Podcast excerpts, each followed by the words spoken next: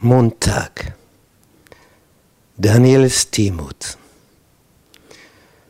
Das zweite Kapitel des Propheten Daniel ist einzigartig.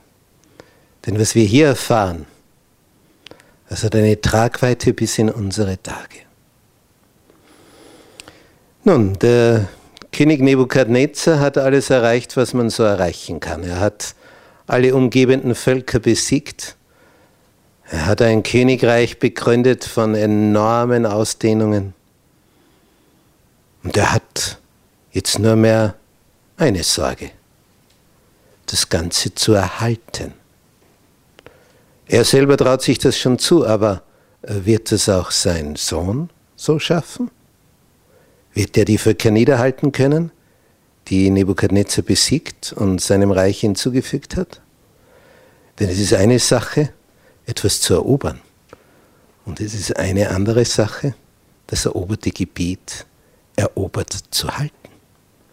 Er denkt über die Zukunft nach. Wie wird es werden?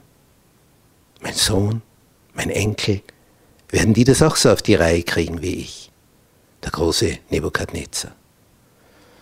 Und dann träumt er. Er hat einen Traum, der ihn in die Höhe fahren lässt. Am nächsten Morgen ist er so durcheinander, trommelt alle seine weisen Gelehrten zusammen. Die intellektuelle Elite von Babylon sagt, ich habe einen Traum gehabt.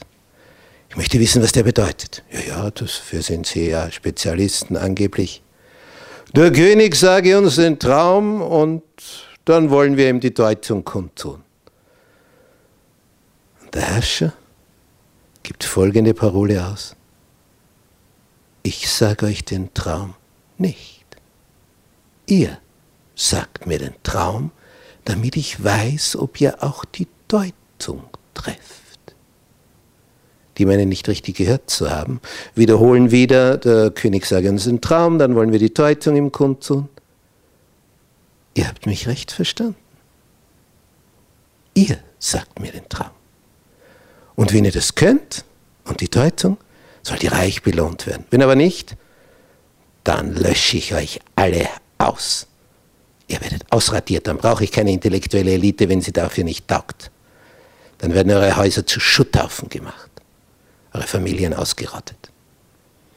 Nun, diese Perspektive, die ist nicht gerade karriereträchtig.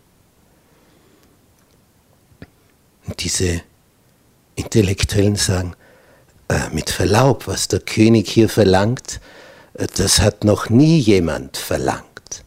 Das ist unmöglich. Das kann man nicht deuten.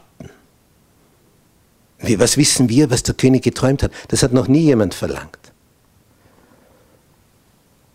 Dann wird er richtig wild. Und dann geht der Erlass hinaus, so und so lange haben sie noch Zeit und dann sind sie alle tot.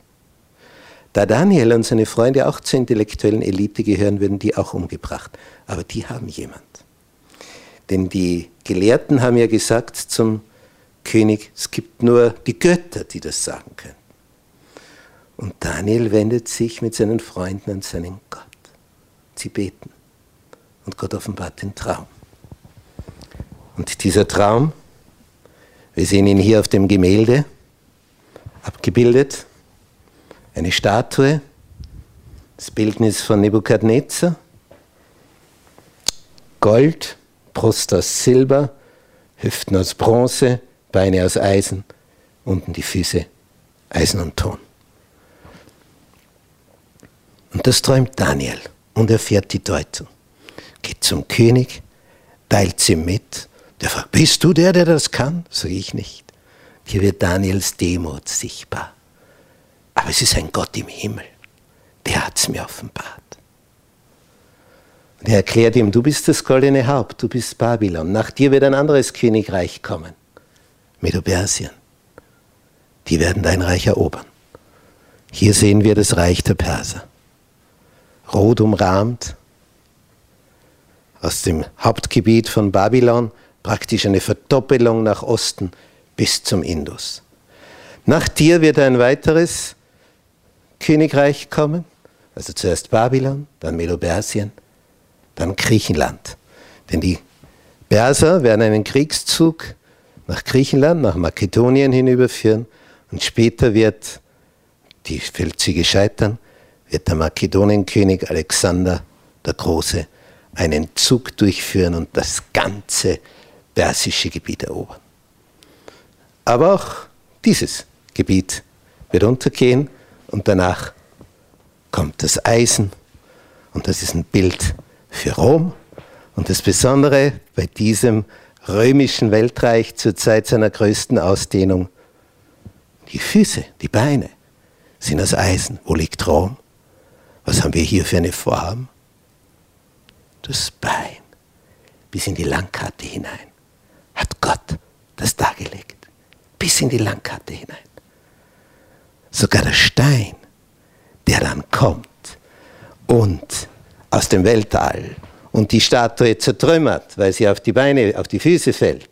Sogar das haben wir in der Landkarte Sizilien.